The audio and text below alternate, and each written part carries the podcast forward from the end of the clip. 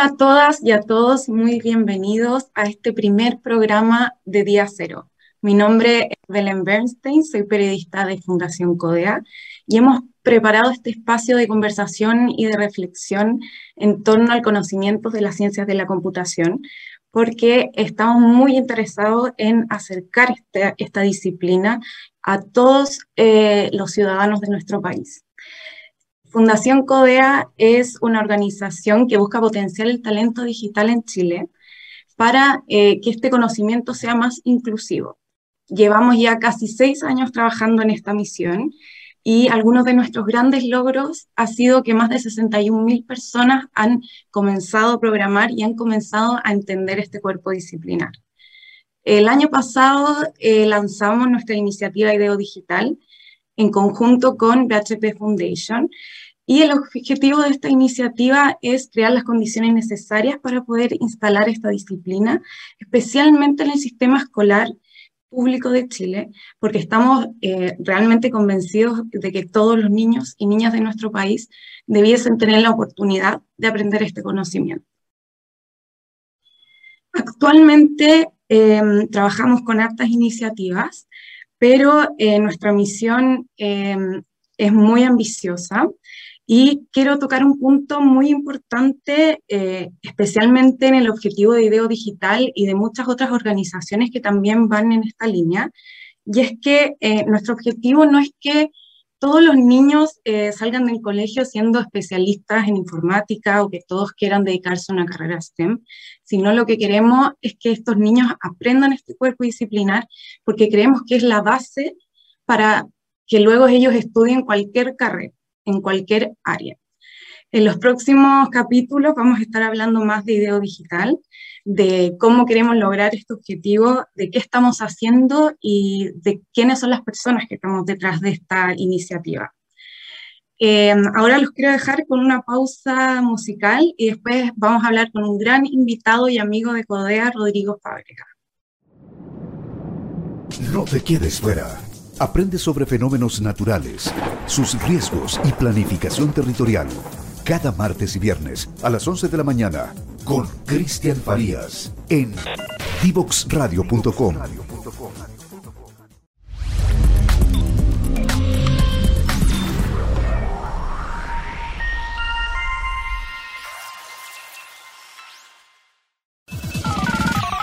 quedes fuera. Conversaciones de educación, aprendizaje y tecnología.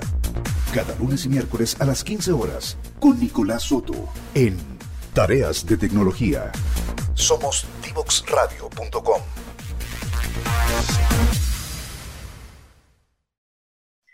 Buenas, volvemos con nuestro programa. Estamos muy contentos de anunciar a nuestro primer entrevistado. Rodrigo Fabra es un gran amigo de CODEA. Él ha participado de diferentes eh, iniciativas como Laboral el Código y también nos ha acompañado con su expertise en políticas públicas educativas a lo largo de estos años. Rodrigo es doctor de Teoría y Política de Educación de Penn State University y es presidente de la Fundación Cruzando. Rodrigo, ¿cómo estás? Hola Belén, muy bien, qué bueno, qué gusto verte y qué felicitaciones por este programa. El día cero, el día cero programa, todo cero, así que buenísimo, gracias por la invitación, siempre en CODEA con, con buenas noticias. Muchas gracias por estar con nosotros y eh, quiero comenzar preguntándote de ti, ¿cómo llegaste tú a este mundo digital? ¿Qué fue lo que te hizo entrar y dedicar parte de tu carrera a esta área? Ah, oye, bueno, mira, yo tengo eh, el privilegio de ser hijo de dos profesores, ¿ya? Y eh, en aquel tiempo, en aquel tiempo, no, no te dejaban ver mucho tele, ¿eh? uno veía tele una hora al día, cosas así, y daban un programa que se llamaba Los Chicos Computarizados. ¿ya? Y un día lo vimos con mi, con mi papá, esa, esa serie en el año 83 y mi papá dijo, oye, esta cuestión sí la pueden ver, ¿ah? porque se trataba de unos cabros que tenían unos computadores, hacían cosas y se metían a la base de datos construían mientras estaban en el colegio. Eh, entonces dijo, ¿sabes qué? Vamos a comprar un computador. Y nos compraron un computador para mí y mi hermano, Ricardo, y empezamos desde ahí en adelante a, jugar con los computadores, a interesarnos, después aprendimos a programar, en Fortran aprendimos yo, así que fue una cuestión muy natural desde la casa, de la familia, y, y, fue un privilegio enorme, digamos, que mi papá haya querido sentarse con nosotros en la tele y, se haya dado cuenta que eso era un mundo, pero ¡uf! que se podía llegar muy lejos. Así que eh, ahí nos interesamos, y ahí seguimos, Así que fue una, una, gran suerte y hoy día, bueno, está esto disponible en, en la escuela, los precios bajaron un montón, antes los computadores los vendían como si fueran autos. Yo me acuerdo ahí, los exhibían como en un pedestal, yo llegaba a una tienda y había dos computadores exhibidos ahí como si fueran, como si fueran autos. Así que así llegamos, hace harto tiempo me acabo de dar cuenta. Bueno, qué bueno que tu papá vio como esa como ese futuro de la tecnología para que también tú te interesara. Así, pues. Así, no, no, no, no, Mira, lo que pasa es que fue una cuestión que era entre medio de aprender y jugar, y mm. hacer cosas por uno. Y eso, eso nos, ha llevado y nos, nos ha ayudado mucho a muchas cosas. Y hoy día, como dices tú, nos hemos dedicado a la Fundación eh, Cruzando, al igual como la SECODEA y otras fundaciones e instituciones que están en Chile a través del Hub Chile Programa, pensando y viendo cómo se reparte esto, cómo nos colaboramos, cómo ayudamos, porque en realidad son muchas cosas, muy buenas noticias que puede haber detrás. En ese sentido, cuando tú partiste como en esto de la tecnología, eh, se ocupaba el término ciencias de la computación. ¿Cómo lo podrías definir tú como para que todos entendamos? Bueno, mira, la ciencia de la computación, la computación es bastante más vieja que los computadores, porque ya, no sé, con 1640 y algo, Pascal inventó una calculadora, después Leibniz otra, eh, eh, mucho antes que viniera lo digital, ¿no? Eh, el, computador, cuando uno, a veces, por ejemplo, hay elecciones, vamos a sacar el cómputo, el último cómputo, el tema de lo computacional fue antes de las computadoras así como máquinas, ¿no? Pero las máquinas empezaron a a, desarrollar y empezaron a, bajar de precio, ¿cierto? Empezaron a bajar de tamaño, digamos, antes los, computadores eran tremendos, cabían en un piso entero de una universidad, y empezó a, eh, a, emerger esta ciencia de la computación, que es una forma ordenada, así como está la, biología, que es una ciencia las matemáticas, también la ciencia de la computación, una forma ordenada de pensar acerca de los datos. ¿Y por qué tuvo esta importancia? Porque nosotros en algún momento el factor de producción más importante era el que tenía tierras. Era el factor de producción más importante. Después, en la época industrial, el factor más importante era el que tenía capital, que sea una industria y producía, etc. Y hoy día, el factor más importante, no es que el factor tierra, el factor capital no sea importante, pero el factor más importante hoy día es el conocimiento. La gente que es capaz de aprender cosas nuevas, de crear cosas nuevas, de ser creativo, de buscar soluciones. Y si uno junta esas dos cosas, se da cuenta que la ciencia de la computación es absolutamente necesaria para poder pensar en buscar soluciones a problemas que todavía no tenemos. Entonces, eh, por eso la ciencia de la computación, que antes le estudiaban solamente lo que estudiaban en informática o computación, hoy día, gracias a iniciativas como lo que están yendo ustedes adelante, está disponible para todos. Y que tú dijiste algo que me pareció te, entrevisto yo a ti, que es que no se trata que uno tiene que ser experto en programación, sino conocer, así como uno conoce de poesía, no por eso se transforma en poeta, conoce de biología, no por eso se transforma en biólogo, conocer programar y la ciencia de la computación es fundamental, así que eh, por eso la ciencia de la computación es, una, es un aliado importante para los educadores. ¿Y qué eh, habilidades crees que, que han cambiado en este siglo XXI como como para nosotros luchar por instalar eh, este cuerpo disciplinar en, en, el currículum escolar? Bueno, mira, yo creo que una de las cosas importantes que estamos viendo hoy día en la sociedad, en el conocimiento, es que tenemos que, se ha cambiado la forma de alimentarse. Por ejemplo, una empresa chilena de unos genios dijeron, a ver, si el ADN son guanina, citosina, adenina, la, la, la base nitrogenada, ¿te acuerdas del colegio que estudiábamos eso? Bueno, si estos son cuatro, a lo mejor uno puede hacer una mayonesa que no tenga animal, eh, células animales, que no venga de la leche. Hicieron con, con, con, programación, con genética, armaron, ¿no es cierto?, una mayonesa que no tiene leche. ¿ya? Entonces, hoy día hay que buscar unas soluciones para el tema de la contaminación, para la ciudadanía. Hoy día tú vas a un lugar y te piden el, con un código QR si tú tienes las vacunas. ¿ya? Entonces ya eres un ciudadano digital y eso va a significar que puedes actuar, no sé, con derecho, también puedes obviamente ejercer tus deberes, y por lo tanto es muy importante que en este mundo, en este mundo hay que ser creativo, hay que buscar fórmulas de hacer las cosas, ya no vamos a estar repitiendo lo mismo. Entonces, ya eh, con, con, estas ideas que tenemos hoy día, con, con, estas herramientas que tenemos de computación, yo no necesariamente tengo que estudiar lo que me dicen que estudio, sino también puedo proponer qué cosas yo quiero estudiar. Y en eso es importante el pensamiento crítico, la creatividad, el trabajar en equipo. Yo te diría una cosa, lo que antes eran las habilidades duras, hoy ya son habilidades blandas. Y lo que antes eran habilidades blandas, ahora son las habilidades duras. Y en eso la programación, la ciencia de computación es fundamental. Perfecto. Y mm, tú fuiste eh, coautor de un documento eh, de enseñanza de lenguaje de programación que está pasando en otros países. Si bien eh, fue publicado en 2016, ha pasado un tiempo. ¿Qué tendencias nos podrías como contar tú que están haciendo otros países como en esta misma línea? Ah, sí, mira, es un documento muy interesante porque en ese minuto se quería como dices tú, incidencia en las políticas públicas. Es decir, oye, ¿cómo eh, no que solamente las personas que tienen eh, mayores ingresos o, están estudiando en alguna escuela que se dieron cuenta de esto antes, sino que esté disponible para todo el país, para todas las escuelas públicas, privadas, para que todos los docentes tengan una didáctica para poder enseñar. Eh, ahí eh, la Fundación Telefónica dijo, ya hagamos un estudio que está pasando en distintas partes del mundo, después también hizo CODEA otro estudio y, y se dieron las tendencias. Se descubrió algo que es muy importante, que algunos dicen es importante tener una asignatura. ¿ya? Una asignatura que sea ciencia de la computación. Otros dicen, no, hagámosla transversalmente y que haya ciencia de la computación en todas partes. Otros dicen, tiene que estar en el currículum. Otros dicen, tiene que estar fuera del currículum. Y hay distintas alternativas. Entonces nosotros, para que esto pudiera funcionar en Chile, lo que se hizo fue trabajar con el Ministerio de Educación, ahí el, con el Centro de Innovación, y ahí CODEA tuvo un rol fundamental, ¿no es cierto?, porque hizo la traducción de Code Studio, ¿no es cierto?, primero al español y después la traducción del Code Studio al currículum chileno.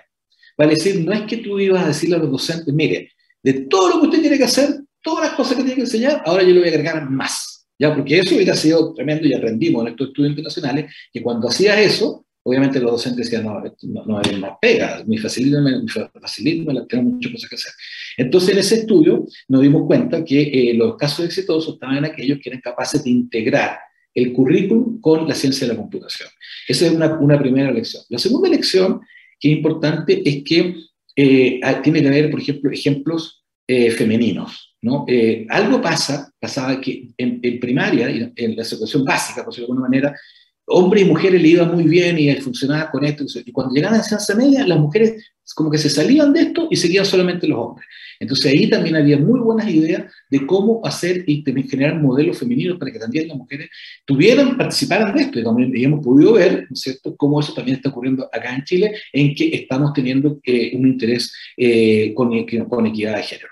Eh, una tercera idea era que no solamente se aprende a programar, sino al revés, se programa para aprender. ¿ya? Yo al aprender a programar, en el fondo lo que estoy es aprendiendo a aprender. Y eso es una, una, una, habilidad importantísima, porque no es tan importante solamente lo que yo estoy haciendo, sino que eso que estoy haciendo me va a servir para el futuro, para comprender otros procesos, traslados de otras partes.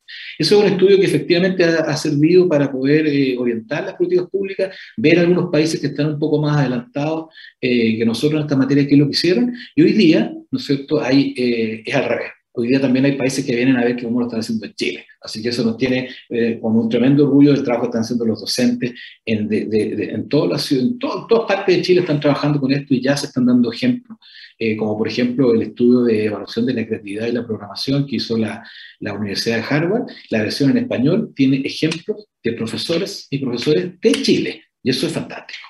Fantástico de verdad muy bueno y recomiendo mucho la lectura de ese documento como para hacerse una idea de lo que pasa en otros países, porque más adelante vamos a hablar del caso de Chile.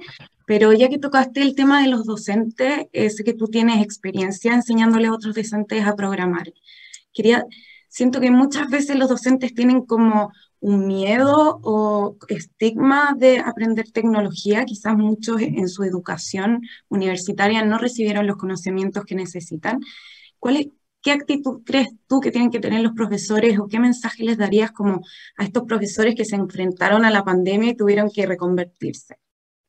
Bueno, primero que la programación, la idea de programar es una idea que tiene una sólida sustento educacional que parte de, para no ir tan, tan lejos de Piaget. ¿No? Piaget, que fue el que dijo, mira, junto con Vygotsky, dijo, mira, ¿sabes qué? La gente aprende cuando es capaz de construir su conocimiento. El conocimiento no está adentro y yo como profesor tengo que sacarlo, el conocimiento no está afuera y yo como profesor tengo que entrarlo, el conocimiento se, lo crea el individuo. Entonces yo como docente tengo que ser capaz de trabajar, de dar la experiencia en las condiciones necesarias para que yo pueda querer conocer primero, querer conocer, y segundo pueda yo intentar conocer lo que quiero conocer. Y para eso es una guía. Entonces, eh, eh, primera cosa, es una cuestión muy sólida desde el punto de vista de la didáctica, de la teoría educativa, porque también lo junta con la pedagogía de la pregunta, no con la pedagogía de la respuesta. Yo no estoy acá para dar respuesta a todo lo que me quieran preguntar, yo estoy acá para que interroguemos, para que reflexionemos, para que si usted me dice, eh, me hace una pregunta, yo no tengo que decirte la respuesta. Yo tengo que preguntar, ¿por qué como, eso? Como ser un aprendiz líder, en el fondo. exactamente, exactamente. Yo, yo tengo que preguntarte a ti. ¿ya? ayer decía que si yo te digo la respuesta a lo que tú me preguntas, te quito la oportunidad de por vida de descubrir la respuesta por sí solo. ¿ya? Entonces, si te puede preguntar en cuántos son la raíz de 9, yo no te, tengo que decir eh, la respuesta, te tengo que preguntar, a ver, ¿qué significa la raíz? A ver, ¿por qué me estás preguntando eso? ¿Qué estás haciendo? Otra idea que es importante los docentes, que uno lo ve que los docentes, obviamente, como dices tú, que no, no fueron preparados, digamos, en, en, porque no, existía, ahora va a existir, digamos, en un futuro muy cercano, es que, es que yo siempre les digo, piense como el, profesor, la profesora de educación física, ¿ya? que sabe que en octavo más o menos empiezan a perder las pichancas contra su alumno. ¿no?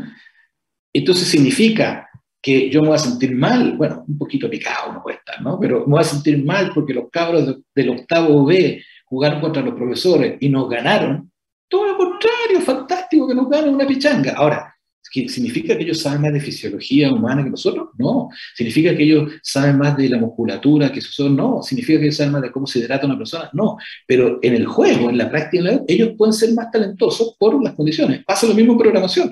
Cuando yo enseño programación, y, de todas maneras, en el, en el, grupo que haya, termina el curso y hay tres o cuatro que ya saben más que yo.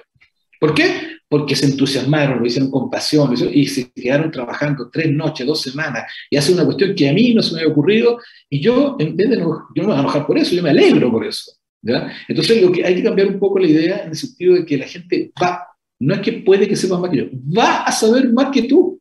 ¿ya? Y eso es una gran noticia.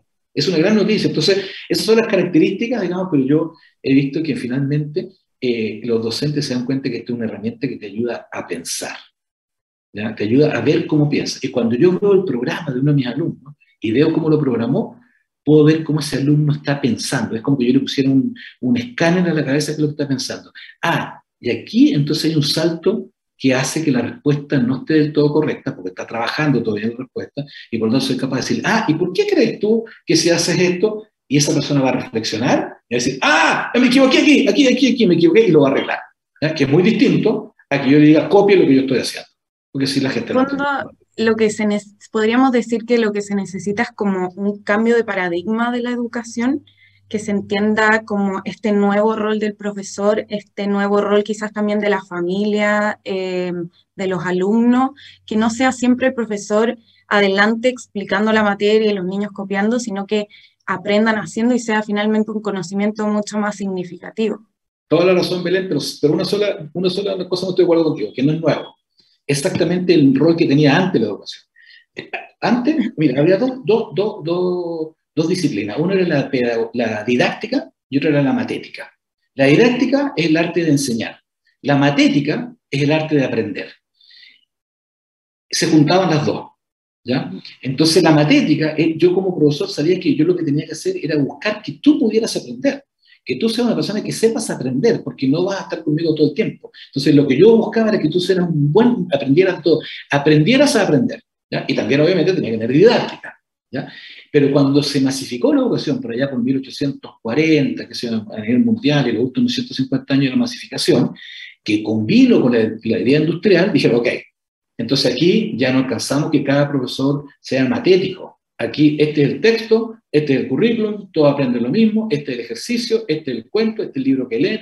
No, no, no, no alcanza que yo diga, oye, escojan un poeta, ¿ya? Y eh, eh, en dos semanas más hablamos del poeta que ustedes escogieron. No, yo les digo cuál es el poeta que tienen que leer. Y yo les digo cuál es el poema que tienen que leer. Y yo les digo cuál es la el verso que tienen que leer. Y yo le hago una prueba de ese verso y hago lo mismo durante muchos años porque hay mucha gente, porque hay un currículum. Y ese paradigma, ya que tú que está cambiando, va, va, va, a cambiar porque la sociedad que vamos a tener es una sociedad que va a hacer que nosotros eh, tengamos a nuestros alumnos, a nuestras alumnas, sean capaces de ser personas creativas. Y en ese sentido, la ciencia de la computación es una tremenda ayuda. Es una tremenda ayuda para mí como docente para poder buscar el talento que está detrás. No el talento de reproducir, sino el talento de producir ideas nuevas. ¿ya? Y por eso requerimos volver un poco al paradigma matético en conjunto con el paradigma didáctico. Perfecto. Em, quiero ir ahora, puta, se me hizo muy corta la, la entrevista. Eh, de verdad, muchas gracias Rodrigo por toda la información eh, que nos diste, pero quiero eh, dar espacio a nuestra próxima sección, que es una sección que se llama Yo Recomiendo. hemos pensado esta sección porque de verdad nosotros queremos que, que ustedes que nos han acompañado en este programa se sigan empapando de las ciencias de la computación que sean, eh, que entiendan nuestro objetivo y la, relevancia finalmente de lo que hacemos no solo nosotros, sino muchas otras instituciones de Chile, como hemos tenido harto apoyo el Ministerio de Educación, hemos trabajado en conjunto con ellos, también BHP Foundation y muchas otras organizaciones que en el fondo están remando para nuestro mismo lado y, y que estamos seguros de que, que si potenciamos esta disciplina, eh, vamos a tener una sociedad mucho más informada y que pueda desarrollarse plenamente en el siglo XXI. Entonces ahora, Rodrigo, te quiero dejar con tu recomendación del día de hoy.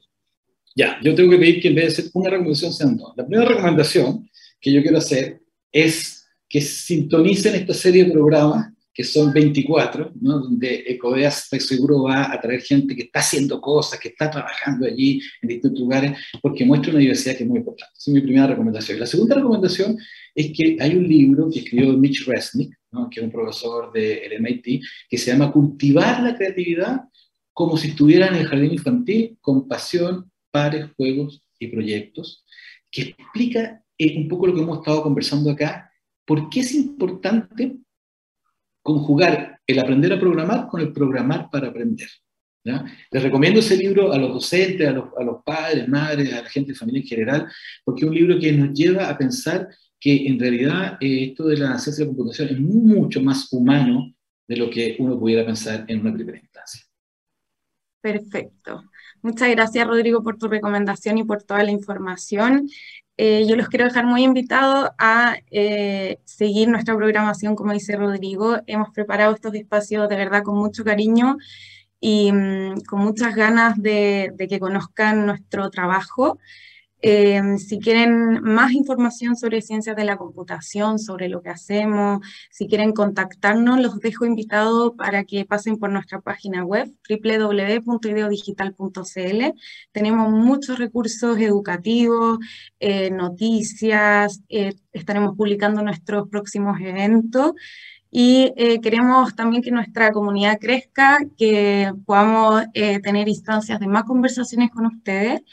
Y eh, los quiero dejar invitados al próximo programa. Como mencioné anteriormente, vamos a hacer un repaso con un invitado muy especial sobre lo que está pasando en Chile con las ciencias de la computación, cómo hemos avanzado en los últimos años y qué hemos ido potenciando. Así que, Rodrigo, muchas gracias por estar hoy con nosotros. Un gran saludo. Bueno, gracias a usted, Belén, y a todo el equipo también de, de la radio, de Video Digital, siempre con buenas ideas, buenas propuestas y encantado de compartir con ustedes. Muchas gracias. Y a usted, muchas gracias por acompañarnos hoy día. Nos vemos en el próximo capítulo.